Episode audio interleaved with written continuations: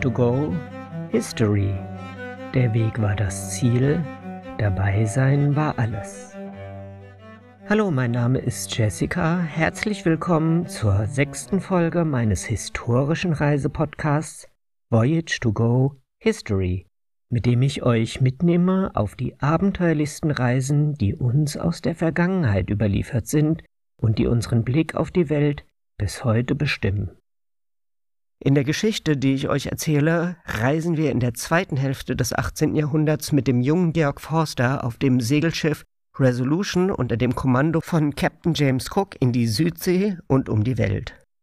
Georg Forster wurde 1754 in der Nähe von Danzig geboren. Als er elf Jahre alt war, zog er mit seinem Vater im Jahr 1766 nach London. Dort bekam Georgs Vater, der Naturwissenschaftler Reinhold Forster, im Jahr 1772 ein Angebot von der britischen Admiralität. Er sollte an der bevorstehenden zweiten Südseereise von James Cook teilnehmen, einen wissenschaftlichen Bericht über die Reise schreiben und ihn nach der Rückkehr veröffentlichen. Der Vater stimmte zu unter der Bedingung, dass sein erst 17-jähriger Sohn Georg als Zeichner und wissenschaftlicher Assistent mitkommen durfte. Nach mehr als drei Jahren kehrten sie von dieser Reise zurück. Georgs Reisebericht gilt nicht nur als Anfang der modernen deutschen Reiseliteratur. Er hatte auch großen Einfluss auf Alexander von Humboldt, der Forster als sein Vorbild bezeichnete und ihn auf mehreren Reisen begleitete. Außerdem beeinflusste er viele spätere Ethnologen. Forsters Erzählungen und Gedanken drehen sich immer um die Grundlagen des Menschseins, besonders um das faszinierende soziale Verhalten von Einzelpersonen und Gruppen.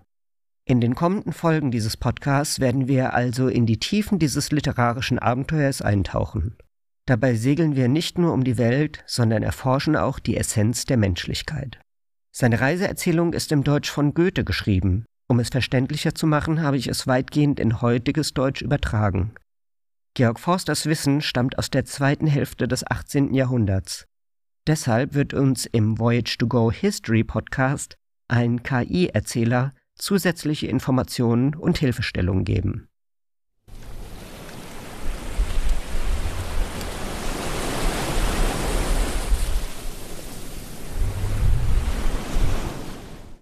Ende Dezember 1772, 54 Grad 55 Minuten südlicher Breite, Südatlantik. In einem kleinen Beiboot ohne Mast noch Segel haben sich Georg Forsters Vater und Herr Wales bei ihren Untersuchungen der Meeresströmungen im Nebel verirrt und die Resolution aus dem Blick verloren. Unter ständigem Rufen ruderten sie eine Weile hierhin und dorthin, aber vergebens. Alles war still um sie herum, und sie konnten keine Bootslänge weit vor Nebel sehen. In dieser Unsicherheit hielten sie es für das Beste, still zu liegen und hofften, dass, wenn sie an einer Stelle blieben, die Schiffe aufgrund der ruhigen See nicht verschwinden würden. Schließlich hörten sie in großer Entfernung eine Glocke läuten. Das war für ihre Ohren himmlische Musik.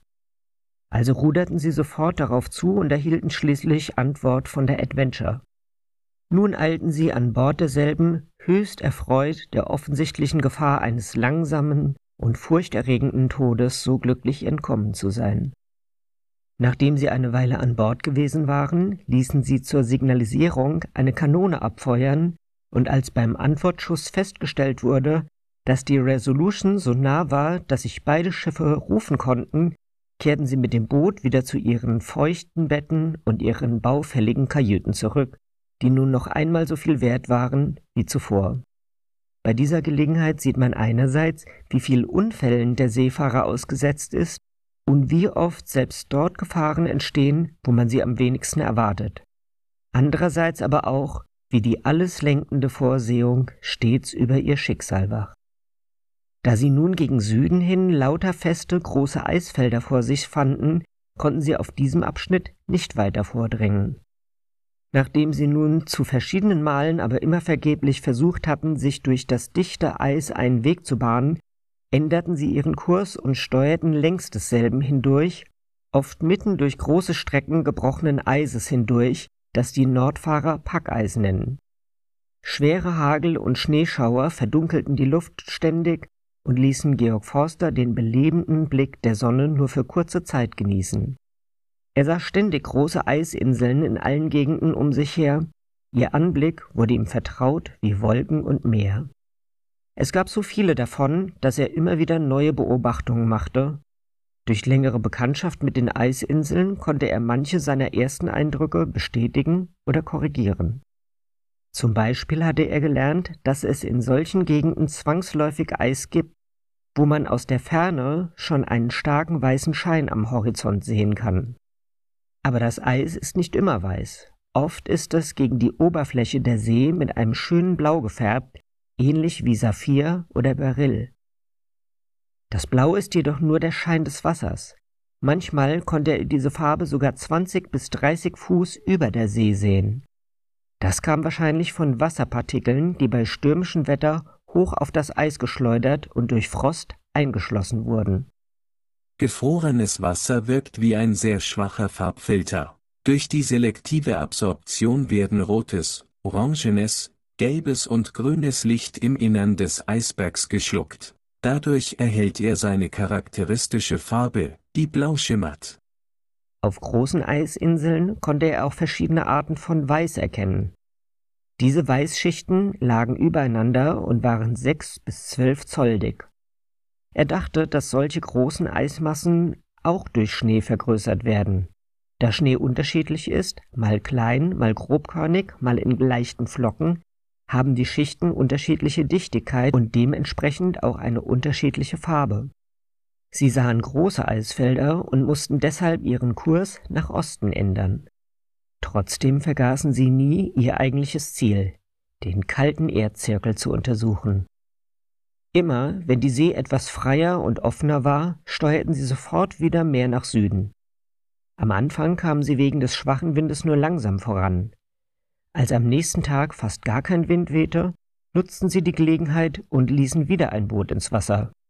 Sie wollten weiterhin die Strömung und Wärme der See untersuchen.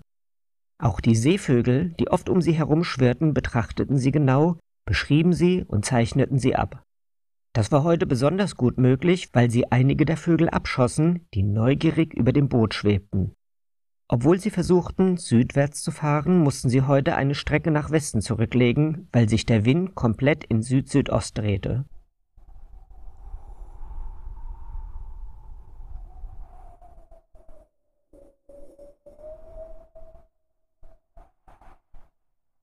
Freitag, 25. Dezember 1772, Südatlantik. Am nächsten Morgen führte sie ein ziemlich frischer Wind an verschiedenen Eisinseln vorbei, und neben der üblichen Begleitung von Vögeln konnten sie auch einige Wale sehen. Die Passagiere feierten den heutigen ersten Weihnachtstag in Gesellschaft der Seeoffiziere nach alter Tradition recht vergnügt. Die Matrosen ließen sich durch die gefährliche Nähe der Eisberge, mit denen sie gleichsam umringt waren, nicht davon abhalten, diesen Festtag unter wildem Lärm und Trunkenheit zu verbringen, wozu sie diesen Tag besonders bestimmt zu haben schienen. Am nächsten Morgen segelten sie durch viele zerbrochene Eisstücke, auch bekannt als Packeis, von denen einige schmutzig und tauend aussahen. Als die Sonne unterging, bot sich ihnen ein wunderbarer Anblick, da sie die Spitzen einer westlich gelegenen Eisinsel mit glänzendem Gold färbte und der ganzen Masse einen blendenden Purpurglanz verlieh. Eine vollkommene Windstille am 27. Dezember ermöglichte es ihnen, ein Boot auszusetzen und auf die Jagd nach Pinguinen und Sturmvögeln zu gehen und um die Strömung und Wärme der See weiter zu erforschen. Obwohl die Pinguinjagd nicht besonders erfolgreich war, unterhielten sie sich zumindest durch die schnellen und vielfältigen Bewegungen dieser Vögel. Die Pinguine tauchten beispielsweise für eine Weile unter Wasser, kamen wieder hoch tauchten wieder unglaublich schnell hintereinander und schossen schließlich in einer geraden Linie davon, so dass sie außer Reichweite waren und die Jagd abgebrochen werden musste. Schließlich kamen sie doch nah genug, um einen anzuschießen. Obwohl sie ihn scharf verfolgten und mehr als zehnmal trafen, mussten sie ihn letztendlich mit einer Kugel töten. Als sie ihn aufnahmen, zeigte sich, dass das Schrot von den harten, glatten Federn abgeprallt war. Diese Vögel eine Mischung zwischen Vogel und Amphibie, haben ein dickes Gefieder aus langen, schmalen Federn, die schuppenartig übereinander liegen und sie vor Nässe und Kälte des Wassers schützen, in dem sie sich hauptsächlich aufhalten. Die Natur hat ihnen auch eine dicke Haut gegeben, die zusammen mit dem vielen Fett, das sie bedeckt, den Winter in dieser unfreundlichen Gegend erträglicher macht. Der Rest ihres Körpers zeigt ebenso kluge Anpassungen der Natur. Sie haben einen breiten Bauch mit weit hinten liegenden Füßen und Flussfedern, die als Ersatz für Flügel dienen. Ausgezeichnete Werkzeuge, um ihren klobigen Körper leichter im Wasser zu bewegen. Der erlegte Pinguin wog 11,5 Pfund.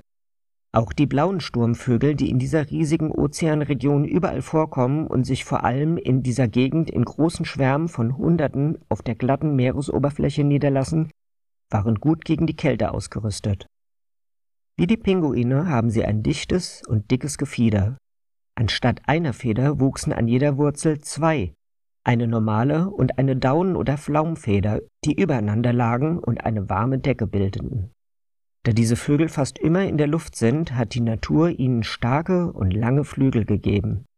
Sie trafen diese Vögel auf der See zwischen Neuseeland und Amerika über 700 gute englische Seemeilen vom Land entfernt, eine Entfernung, die sie nicht hätten zurücklegen können, wenn nicht die besondere Stärke ihrer Knochen und Muskeln sowie die Länge ihrer Flügel ihnen geholfen hätte. Da sie sich so weit vom Land über das ganze Meer verteilen, scheinen sie wie viele andere Raubtiere unter den Vögeln und auch unter den vierbeinigen Tieren lange Zeit ohne frisches Futter auskommen zu können, obwohl das, was sie hierüber bemerkt haben, diese Annahme fast genauso entkräftet, wie sie auf der anderen Seite bestätigt. Sobald sie einen angeschossen hatten, spuckten die eine Menge zäher, schleimiger Masse aus, die anscheinend frisch verdaut war, und die anderen verschlangen sie mit einer Gier, die auf langes Fasten und großen Hunger hindeutete. Es muss also verschiedene Arten in diesen Eisseen geben, die bei schönem Wetter an die Oberfläche kommen und dann den hungrigen Vögeln als Nahrung dienen. Es war angenehm, Gegenstände zu finden, die zu solchen Überlegungen Anlass gaben. Zumindest dienten sie dazu, die traurige Eintönigkeit zu unterbrechen, die sie in diesem abgelegenen Teil der Welt über viele unangenehme Stunden, Tage und Monate hinweg ertragen mussten. Fast immer von dicken Nebeln umgeben, wechselten sich Regen, Hagel und Schnee ab. Trotz der Mitte des Sommers herrschte eine kalte Luft nahe dem Gefrierpunkt des Thermometers, unzählige Eisinseln waren um sie herum, gegen die sie ständig Gefahr liefen zu stranden. Ihre tägliche Nahrung bestand nur aus eingesalzenem, wodurch neben Frost und Nässe ihr ganzes Blut durcheinander geriet. Zusammenfassend waren das Unannehmlichkeiten, die bei allen den sehnsüchtigen Wunsch hervorriefen, endlich in eine bessere und mildere Umgebung zu gelangen. Zum Glück waren ihre Matrosen, die bei der Abreise aus England allesamt gesunde und frische Menschen waren, trotz aller Widrigkeiten nach wie vor in guter Stimmung und frei von Skorbut. Dies verdanken sie zweifellos den Vorsorgemaßnahmen oder den sogenannten prophylaktischen Maßnahmen, insbesondere den Bouillonkuchen oder der galertartig eingekochten Fleischbrühe. Auch das mitgeführte Sauerkraut, von dem jeder seine Portion erhielt, trug dazu bei. Nur zwei bis drei ihrer Besatzungsmitglieder mit einer ungesunden Veranlagung konnten dem Skorbut nicht entgehen. Insbesondere erkrankte ein Zimmermann namens George Jackson bereits am zehnten Tag nach ihrer Abreise mit Skorbut. Sein Zahnfleisch verfaulte und die Zähne waren so locker, dass sie seitwärts lagen. Man versuchte es mit einer Marmelade aus gelben Rüben oder Karotten, die gegen Skorbut empfohlen wurde und von der sie ebenfalls Vorrat hatten. Doch half es nicht viel. Ihr Schiffsarzt, Herr Patton, begann dann mit einer Kur von frischem Malz oder der eingekochten Malzinfusion, und das brachte den Kranken nach und nach in wenigen Wochen wieder vollständig in Ordnung. Seine Zähne wurden wieder fest und er bekam quasi neues Zahnfleisch. Da jedoch die Ursache seines Leidens, nämlich eine schwache Veranlagung, weiterhin bestand, musste er nach Abschluss der Kur weiterhin Bierwürze verwenden und wurde so vor weiteren skorbutischen Zwischenfällen bewahrt. Sie lobten die Wirksamkeit des Malzes sehr und betonten, dass ein so nützliches Mittel auf langen Seereisen überall in Vorrat genommen werden sollte. Man sollte jedoch auch darauf achten, es vor Nässe und Schimmel zu schützen, da dies die Heilkraft beeinträchtigt wie sie am Ende ihrer Reise erfahren mussten.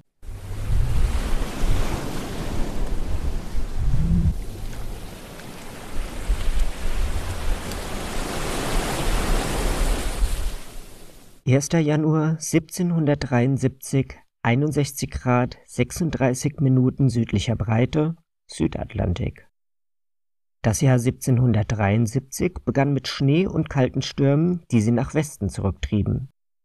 Sie hielten sich bis zum Meridian auf, wo angeblich Cap Circoncision von Beauvais entdeckt wurde. Als sie erneut Seehunde und Pinguine sahen, hofften einige, hier Land zu finden und suchten fleißig danach.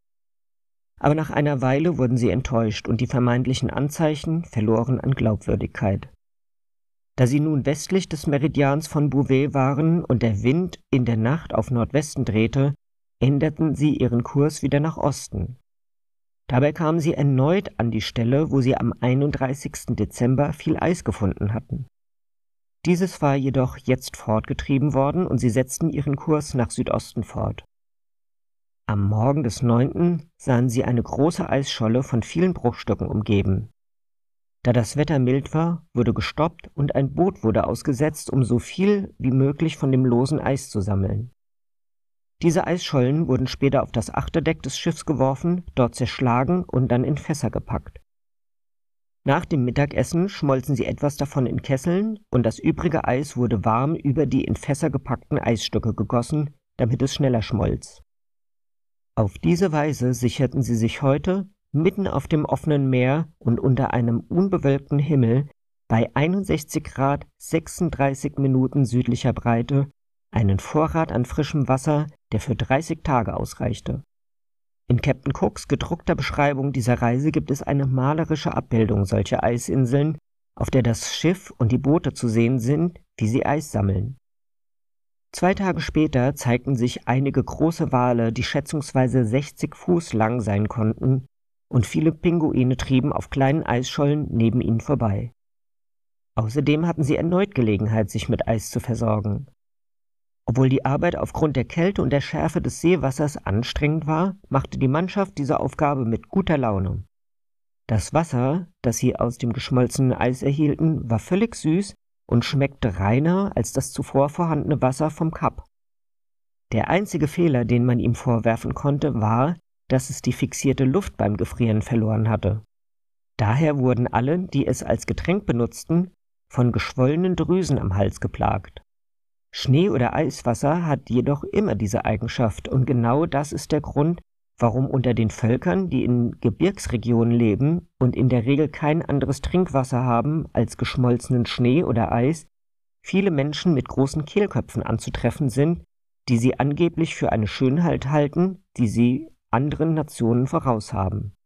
Georg Forster konnte damals noch nichts über den Jodmangel wissen. Er entsteht beim Menschen, wenn der Körper über die Nahrung oder das Trinkwasser ohne weitere Versorgung mit Spurenelementen zu wenig Jod aufnimmt. Dann kommt es zu einer Vergrößerung der Schilddrüse und einem Kropf am Hals. Einige Leute an Bord, die keine Kenntnisse in Naturkunde hatten, befürchteten ernsthaft, dass das Eis, sobald es schmelze, die Fässer, in denen es verpackt war, sprengen würde. Sie bedachten nicht, dass es auf dem Wasser schwimmt und folglich mehr Raum als das Wasser einnehmen müsste. Um ihnen die Augen zu öffnen, ließ der Kapitän ein Gefäß voller kleiner Eisstücke in eine warme Kammer stellen, wo es nach und nach schmolz und dann ungleich weniger Platz einnahm als zuvor. Augenschein geht über die deutlichsten Vernunftschlüsse. Damit geht der sechste Teil von Georg Forsters Reise um die Welt auf dem Schiff Resolution unter dem Kommando von James Cook zu Ende. Wer auch in der Gegenwart mit mir unterwegs sein möchte, dem empfehle ich meinen Reisepodcast Voyage to Go. Dort nehme ich euch mit auf meine aktuellen Reisen, zum Beispiel mit dem Motorrad über die kolumbianischen Anden oder an Bord des Dreimaster-Segelschulschiffs Alexander von Humboldt II. Das alles findet ihr im Podcast Voyage to Go, den ihr fast überall hören könnt, wo es Podcasts gibt. Die Links dazu packe ich euch in die Show Notes. Das war also meine sechste Folge unserer Reise um die Welt mit Georg Forster, Captain Cook und der Resolution, auf der wir in den kommenden Wochen gemeinsam unterwegs sein werden. Ich hoffe, wir reisen noch ein Stück zusammen, denn der Weg ist das Ziel, dabei sein ist alles.